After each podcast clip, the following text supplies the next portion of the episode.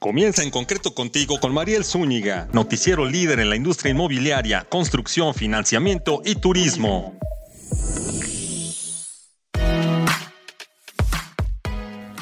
Muy buenas tardes, soy Mariel Zúñiga, titular de este nuevo espacio. Les presento su noticiero en concreto radio, con noticias de todo lo que se construye en México. Hoy, en Panorama Inmobiliario Nacional, conoceremos tendencias del famoso nearshoring con un experto. Además, Banorte nos cuenta cómo participa ahora con el Fobiste y una probadita de qué hacer el fin de semana, turisteando en concreto. Aquí comenzamos, en concreto, construyendo un futuro mejor. Envía tus preguntas en este momento al chat de arroba bajo Conéctate a nuestras redes sociales y esperamos tus comentarios, dudas y recomendaciones de qué quieres o a quién quieres escuchar en este espacio. Comenzamos. Vayamos al resumen y agenda de la semana. Resumen y agenda de la semana. México se ha convertido en uno de los países de América Latina idóneos para el desarrollo del ecosistema PropTech, tecnología inmobiliaria. Sin embargo, esto para los jugadores tradicionales también ha generado prácticas poco éticas por parte de estas nuevas plataformas, lo que aviva el debate sobre si las innovaciones buscan ganar mercado a costa de afectaciones a los clientes finales o en realidad son una solución. En Guanajuato, casi el 12% de las casas se ofertan en dólares. La dolarización de inmuebles en México avanza terreno, Tan solo en Guanajuato, casi el 12% de las casas se ofrecen en dólares.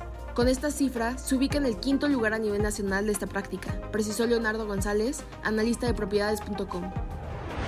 Llegadas de turistas internacionales frente a niveles prepandemia. La Organización Mundial de Turismo informó que más de 900 millones de turistas realizaron viajes internacionales en 2022, el doble que en 2021 aunque esta cifra se queda aún al 63% de los niveles anteriores a la pandemia del COVID-19. Oriente Medio presentó el mayor incremento relativo, ya que las llegadas representaron el 83% de las cifras previas a la pandemia. Europa llegó casi al 80% de los niveles prepandémicos, con 585 millones de llegadas en 2022. África y América recuperaron alrededor del 65% de los visitantes, que la región de Asia-Pacífico solo recuperó el 23%, al mantener medidas más estrictas en relación con la pandemia. Continuamos en Concreto Contigo Radio. Resumen y agenda de la semana. Y aquí estamos ya en Concreto Contigo. Yo quiero presentar a nuestro invitado el día de hoy, al que me da mucho gusto que está aquí con nosotros acompañándonos.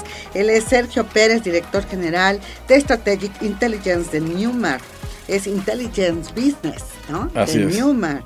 Nada menos que es el estratega para todos los negocios inteligentes en materia industrial y bueno, con muchos temas que platicar con él. Hoy vamos a, a comenzar justo hablando del famoso nearshoring. ¿Tú sabes lo que significa esto? ¿Sabes cómo nos puede ayudar a crecer a toda la industria y a toda la economía y cómo nos puede beneficiar a los mexicanos? Pues justo, justo Sergio, nos puedes platicar de eso. Bienvenido amigo, ¿cómo estás? Gracias Mariel, un placer. Muy bien, muy contento, con muchísimo trabajo afortunadamente. Con mucho trabajo y me imagino que viajando mucho. Viajando mucho y este aprovechando esta coyuntura histórica del país. Exacto. Oye, y esta coyuntura histórica que todos están mencionando, lo traemos en la boca, pero a mí me gustaría mucho que nos platicaras quiénes son los que están llegando a los parques industriales, a rentar los locales, las bodegas, quiénes están invirtiendo en este sector, apostándole justo a que lleguen eh, muchos, muchos eh, inquilinos a rentar estas naves, estos locales. Mira, hay, hay ahorita dentro de los sectores dentro de los sectores inmobiliarios del país hay eh, crecimiento muy fuerte en tema industrial hoteles en, en, zonas de resort no y retail se ha recuperado bastante. Esto qué hace el, la histórica absorción que se ha dado de metros de naves en el mercado industrial pues hace que los grandes inversionistas busquen posiciones y hasta los que no estaban que quieran entrar al tema industrial. ¿Qué quiere decir? Exacto. Desarrolladores que jugaban solo en retail o solo, en, solo en vivienda o solo en hotelería o en la mezcla de ellos y no tenían un papel protagónico en el tema industrial, pues ya quieren entrar. ¿Por qué? Sí. Porque pues la demanda tú sabes que, que- que es la que jala el negocio y cuando, cuando hay poca oferta y mucha demanda los precios suben y eso genera pues márgenes muy interesantes, ¿no? Y, y ¿Qué este que negocio... está pasando? Están subiendo las rentas. además. Están subiendo las rentas fuerte, hay poca oferta, entonces esto pues genera, genera un mercado bien atractivo. Entonces son los jugadores tradicionales y luego los, los no tradicionales, ¿no? O sea, Sí. te estoy hablando las, las fibras obviamente, están, las que ya jugaban en industrial están aumentando posiciones, eh, muchas de las que no jugaban ya están empezando a, a- ver cómo juegan, ¿no? Es, es un hecho. Eh, los institucionales tradicionales están creciendo en posiciones, pero es muy chistoso porque ya hasta los family offices están queriendo y están invirtiendo en pequeña escala en tema industrial. O sea, todo el mundo quiere entrar, todo el mundo quiere jugar, este, no todos juegan bien, pero la, may- la Exacto. mayoría del producto mexicano es muy bueno, también tengo que So- decir. yo creo, siento que es un sector muy noble. Fíjate que esto pasó también con, con la vivienda. Este, me acuerdo, te puedo poner varios ejemplos, como algunos no estaban en la vivienda y cuando este viene pues el crecimiento de esta industria, pues migran, ¿no? Para estar e- en la vivienda. Si bien estaban solamente en retail, en centros comerciales o en el tema corporativo, en oficinas o este incluso en usos mixtos, empiezan a, a meterse con la vivienda. Ahora, un ejemplo es, eh, bueno, los constructores. Los constructores estaban más en infraestructura y en otro tipo de obra, ¿no? Pública y privada, pero pues en este sexenio se les cerró mucho eh, la oportunidad de trabajo, están migrando a la vivienda. Están viendo cómo sí, ¿no? Entonces, este es el ejemplo de cómo ahorita en la industria y sobre todo, ¿verdad, Sergio? Platícanos, pero yo he vivido del año pasado para acá en el norte del país, frontera norte, estoy viendo muchos proyectos. Acabo de venir del Bajío la semana pasada y bueno, también nos están hablando pues de todas las automotrices, ¿no? Es un, un centro industrial bien, bien fuerte ahí, sobre todo automotriz. Este, eso les ayuda mucho en el contexto también difícil económico y pues digámoslo también en el contexto difícil de, de seguridad Correcto. por lo menos el tema de que estén ahí grandes marcas industriales y que requieran más y más metros, ¿no? Este para rentar, eso está levantando mucho al norte del país y al Bajío, por lo menos. ¿Tú Eh, coincides o dime dónde están O sea, los movimientos? sí, no. O sea, sí, sí están, Ajá, ajá. sí están creciendo esas zonas mucho, pero hay muchas otras. Hay, hay muchísimas ¿Ah, sí? otras, Mariel. O sea, el, el fenómeno está. Estamos hablando de, de una vacancia de menos del 2%. ¿Qué quiere decir? De cada 100 metros construidos de nave industrial a nivel nacional, Ajá. hay menos de dos vacíos. O sea, no es nada. ¿En ¿no? serio? Así está el tema. Entonces, ¿qué quiere decir esto? Que no hay producto. Ahora, México, y digo, es algo que hemos abundado en algunas otras llamadas, es sumamente atractivo para la manufactura, es estratégico y no hay muchas opciones para, para el que quiere proveer a un costo competitivo a América del Norte. Entonces, esas empresas vienen porque vienen, porque su opción es fabricar en Estados Unidos, que es un 50% más caro con todo incluido, o quedarse en China, que es un 25% más caro, más todo el problema que viene. ¿Producir con el es tema. más caro? Es más caro, claro. México es mucho más competitivo que China desde hace muchos años. Estamos hablando ahorita, con todo incluido, más o menos un 25%. O sea, es bastante, Mucho. muchísimo. Entonces, las fábricas vienen, no hay producto, entonces se tiene que desarrollar el producto. ¿Y qué es lo que hacen los, los grandes usuarios? Si no encuentran un desarrollador, un buen terreno en un parque industrial, pues se avientan desde cero con pues, los riesgos y las complicaciones que eso, que eso conlleva. Ahora, esto ha detonado, regresando a tu pregunta, Sí. eh, dos fenómenos. Un fenómeno es que pues la absorción es generalizada, o sea, estamos hablando de, de mercados como Ciudad de México ya con vacancias bajísimas, aunque es un mercado logístico, también tengo que comentarlo, no es más logístico que manufacturero, pero, pero tenemos ciudades como, como Querétaro con absorciones interesantes, como San Luis Potosí, etcétera. Entonces, sí, ciertamente el norte es lo que está siendo más demandado, pero ya cuando estás con vacancias abajo del 2% es que ya Donde todos, ¿no? Hasta Entonces, el Estado de México, ¿verdad? pero con ganas. Entonces, de, de, de Puebla a el Río Bravo, la demanda es fuertísima, ¿no? El sureste es otro tema, pero, pero sí es bastante generalizado y eso genera otro efecto que también es importante. Antes veíamos sectorizados los corredores industriales. Lo que tú decías, Bajío muy automotriz, la parte de Saltillo, etc. Eh, veíamos el tema aeroespacial en Querétaro, veíamos el tema médico en Tijuana, ¿no? Eh, eh, ese tipo de cosas. Hoy día ya hay una dispersión brutal, lo cual es muy bueno. O sea, ya vemos autoparteros por todos lados, ya vemos empresas de tecnología por todos lados, etcétera, por esta falta de oferta. Entonces, es un tema bastante que, está beneficiando de manera muy generalizada al país. Ah, sí, exacto. A otras entidades, ¿no? Donde no era tradicionalmente que, que rentaran, pues ahora sí que buscan en donde encuentren. Y pues ubicación, ubicación, ubicación. Es lo fuerte de México. Los que están llegando son norteamericanos, sobre todo, y aparte de otras nacionalidades y otros continentes. Es correcto. El, el, o sea, sigue siendo el inversionista fuerte el americano, seguido por el chino. Ah, ¿no? ¿Por qué? Porque fabrica parte aquí para surtir a, Estados Unidos y, cubrir y cumplir con el tratado. Acuérdate que el tratado ya requiere el 75% del, componente automotriz eh, en la región. Entonces, eh, es, son americanos, son chinos, muchos alemanes, muchos eh, españoles, italianos, ¿no? Pero, pero son, son los, que, los que están llegando. Es muy curioso, pero ya ahorita todo el conflicto de de Rusia con Ucrania y el tema energético en Europa ha, generado un interés muy fuerte hacia México porque pues tenemos tratados con Europa y con, con muchísimos países. Entonces, cuando ya no pueden fabricar allá porque no tienen el tema energético, cuando países como Turquía se están aliando con Rusia, se tienen que ir a un lugar barato seguro, aunque les, les complique un poquito el, regresar el producto, ¿no? La logística, pero pues es un safe haven, ¿no? O sea, eh, México es un país seguro para fabricar. Y te digo, es muy chistoso, ¿no? Nuestra gran desventaja que era la energética, con este conflicto, con, ese conflicto ya es ventaja. ya no estamos tan mal. Es ventaja. Oye, pero qué bueno que, que lo mencionas porque justo quiero reflexionar, Sergio, un poquito más, eh, que, nuestros amigos que nos escuchen eh, reflexionen de cómo tiene México una gran oportunidad que puede echar a perder. A pesar de todo lo, bueno, los datos que tú nos das, ¿no? Este, cómo se hay este interés y cómo se están llegando los inversionistas, lo puede echar a perder. ¿Cómo lo puede echar a perder? Yo se me ocurre, hablas de energía. Cualquier, cualquier, o sea, cualquier tema que afecte la operación normal de una empresa, puede, puede, puede complicar, ¿no? Un, tema, el, más natural, es el tema energético, ¿no? Que eh, nosotros estamos ya bastante optimistas, el, el, gobierno federal ha relajado muchísimo su posición en el, en el asunto, ¿no?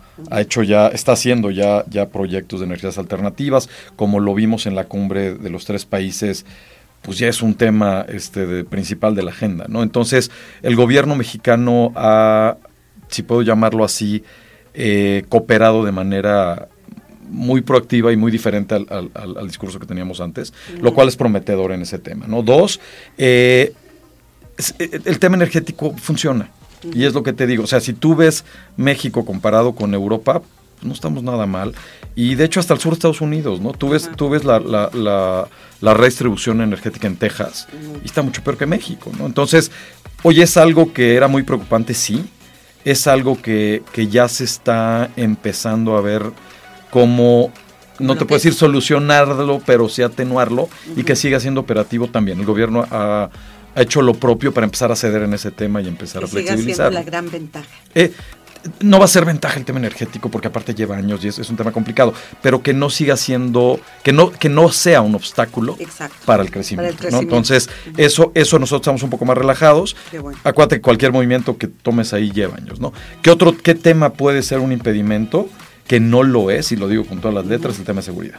O sea, hoy día no, ha habido, no lo es. A pesar de los pesares. A pesar de los pesares. No ha habido incidentes eh, relevantes directos contra la manufactura. Entonces, mientras eso no pase, llevamos la fiesta en paz y todos muy contentos. Qué bueno, sí, este, sí, yo creo que, y te lo mencioné, ¿no? Del Bajío, eh, que, nos dicen, nos fuimos por carretera y nos dijeron, cuidado en el tramo Celaya, Palmilla, no sé qué, váyanse de día. Dices, ah, de veras. Sí es cierto, se me olvidaba, ¿no? Este, pero venimos de un gran anuncio de, inversiones, de nuevas marcas, de construcción de más parques, y dices, híjole, qué contraste. Ojalá, ojalá los gobiernos contribuyan a dar esta seguridad y este eh, incentivo, ¿no? A las inversiones que tienen la gran oportunidad, ¿no? 10 años más para el nearshoring de boom, boom de, de la industria en México. Es una oportunidad histórica. Es una oportunidad histórica para el país. Cualquier país del mundo quiere estar en nuestra posición, porque estamos en el lugar correcto, en el momento correcto y nomás tenemos que este, echarle ganas para, para aprovecharlo. Portarnos bien, Sergio. No, pues qué gusto platicar contigo. Este, ya tratamos otro tema. Para la próxima también te voy a invitar para que hablemos de este, que es eh, actualmente la iniciativa de un decreto, ¿no? Para cambiar este, lo que es el, el tema de carga a la IFA, al aeropuerto al aeropuerto internacional Felipe Ángeles y desplazar este pues esa gran qué te puedo decir este iba, a repetir carga pero eh, este gran menoscabo que tiene el aeropuerto internacional Benito Juárez no de combinar este, los pasajeros con la carga cuando ya está sobresaturado, ¿no? Entonces hay que darle una salida. Platicamos de eso en la próxima, si te parece. feliz de la eh, vida, Mariel. Eh, es un tema que conocemos profundamente. Digo, hemos orado a la mayor cantidad de de metros de operadores logísticos en el país, entonces lo entendemos y con todo gusto lo platicamos. Muy relacionado con lo que estamos platicando. Pues muchas gracias, mi estimado Sergio Pérez, director general de Strategic Intelligence Business de Newmark México, este, quien tiene una invitación abierta para que platiquemos en breve por acá. Muchísimas gracias. Gracias a ti. Y bueno, pues te invito a conectarte a nuestras redes. Acuérdate que este podcast se difunde en Spotify, Deezer y Radio Y por supuesto, en nuestras redes en concreto. Bueno, pues vámonos a la siguiente sección.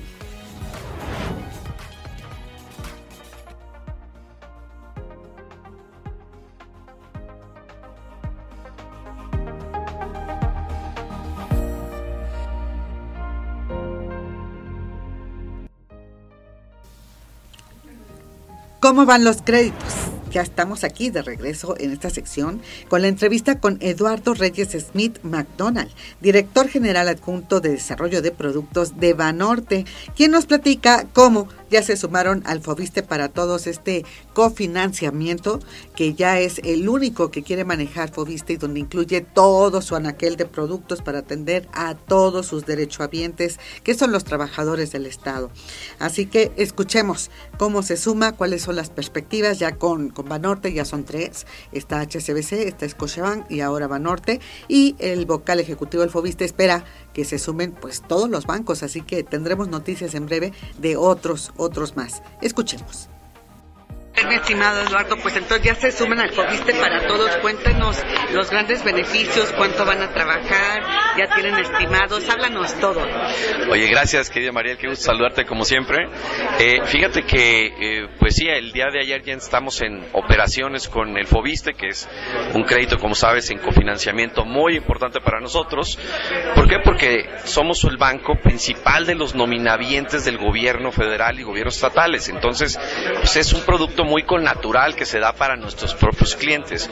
Y en ese sentido decirte que tenemos condiciones muy favorables, una tasa muy baja de 9.49% fija a 20 años, eh, no tenemos comisión por apertura, en fin, estamos ahí con, con el esquema, lo que otrora fue aliados y respaldados, ahora en este crédito en cofinanciamiento con el Fobiste y tenemos una expectativa muy buena, quizá eh, te estoy hablando de, de colocar alrededor de mil, mil quinientos millones de pesos este año, que se integrará a la demanda que tenemos y a los objetivos que nos hemos marcado para el presente año.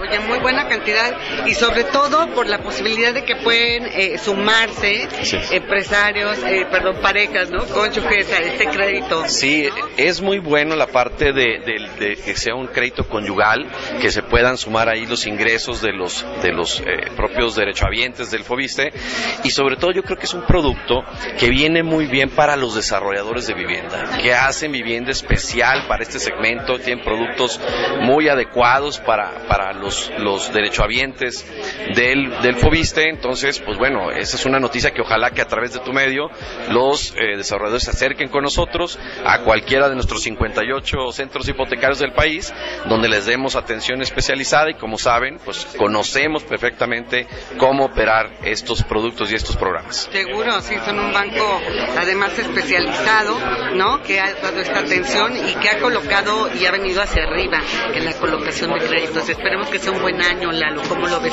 Va a ser un año excelente, Mariel. Yo creo que, eh, lo dices muy bien, nosotros no hemos dejado de crecer.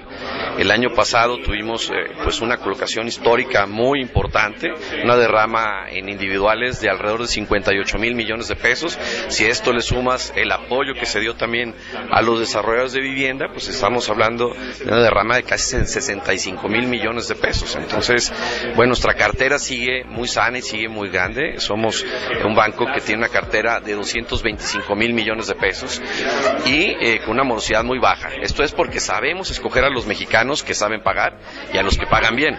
Y esos a los que queremos apoyar en la realización de su sueño, de tener una casa mejor, de tener eh, pues, liquidez, de remodelarla, de construir, en fin, de hacer realidad esos sueños a los mexicanos. Entonces, pues muy activos. La banca hipotecaria, como sabes, eh, de Banorte, somos el banco de casa.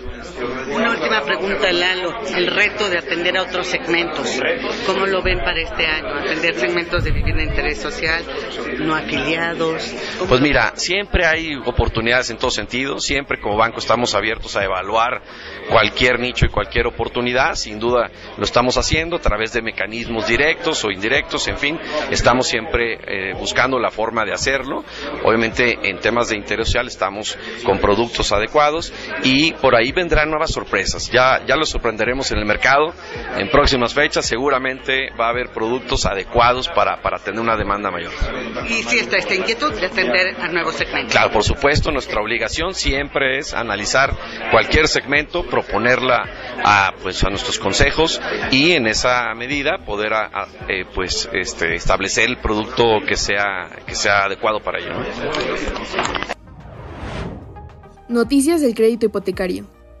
La colocación hipotecaria bancaria cerró en el 2022 en el orden de los 153 mil créditos por 280 mil millones de pesos. Representó en términos de monto un crecimiento de más o menos el 8%. Para este 2022 se prevé haya crecimiento apoyado con el lanzamiento de nuevos productos, afirmó Enrique Margain Pittman, director general adjunto de créditos para particulares de HCBC. El también coordinador del Comité Hipotecario de la Asociación de Bancos de México anticipó que vienen sorpresas en productos, nuevos esquemas con los organismos públicos de vivienda como Infonavit y Fobiste, entre otros. Afirmó. Ya estamos aquí de regreso, pues como te decíamos, ya se están sumando cada vez más bancos a este cofinanciamiento con Fobiste nominado Fobiste para todos. Recuerda enviar tus dudas a las redes, a mis redes, las de en concreto. Me encuentras en Twitter, arroba bajo Y bueno, pues vámonos a la siguiente sección. Conoce a México. Aquí estamos ya en la sección Conoce a México y bueno, pues te platico que en Quintana Roo hubo la firma del acuerdo con la Organización Mundial del Turismo para la Protección de Viajeros. Allá la gobernadora María Lezama participó en esta reunión de trabajo en el marco de la recién concluida Feria Internacional de Turismo, la famosa FITUR 2023 que apenas hace unos días se llevó a cabo allá. También este ya se hizo en Madrid justamente y arrojó resultados en la implementación de un nuevo modelo de turismo sustentable. Acuérdense que todo esto de sustentabilidad ya no es opción, es obligación. Este, este tema de, de, la prosperidad compartida que impulsa Quintana Roo y que se contempla en el nuevo acuerdo para el bienestar y desarrollo allá firmado. Para Quintana Roo se estima que en el 2028 habrán de llegar más de 24 millones de turistas por la pronta recuperación que ha vivido el Estado después de, de la pandemia. Así, para el cierre del 2022 arribaron más de 19 millones de turistas, superando los 16 millones del 2019 en toda la entidad. La verdad que allí es una lástima, nada más lo que nos enteramos el conflicto con las plataformas estas como tipo Uber que se ha dado en los últimos días y que han generado tantos inconvenientes y malas recomendaciones de los turistas, todos nacionales, pero principalmente los extranjeros por su paso por Cancún. Acuérdense que ellos hablan y ellos dicen si recomiendan venir a México o no. Lástima porque a todos los que son prestadores de servicios en la entidad y particularmente en ese en ese puerto, pues los lleva llevan las de perder. Ojalá se resuelva pronto en este sentido para que sigan viniendo en la principal cara de México en el tema turístico que es Cancún. Y bueno, pues hasta aquí llegamos por hoy.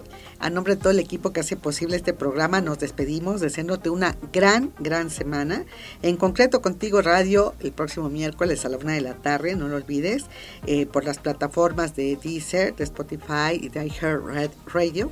En concreto contigo está aquí siempre recibiendo tus recomendaciones, los consejos, eh, a quién quieres escuchar, qué tema tienes duda, para que traigamos aquí, invitemos a los expertos. Yo soy Mariel Zúñiga, en concreto, construyendo soluciones para un futuro mejor. Pásala bien.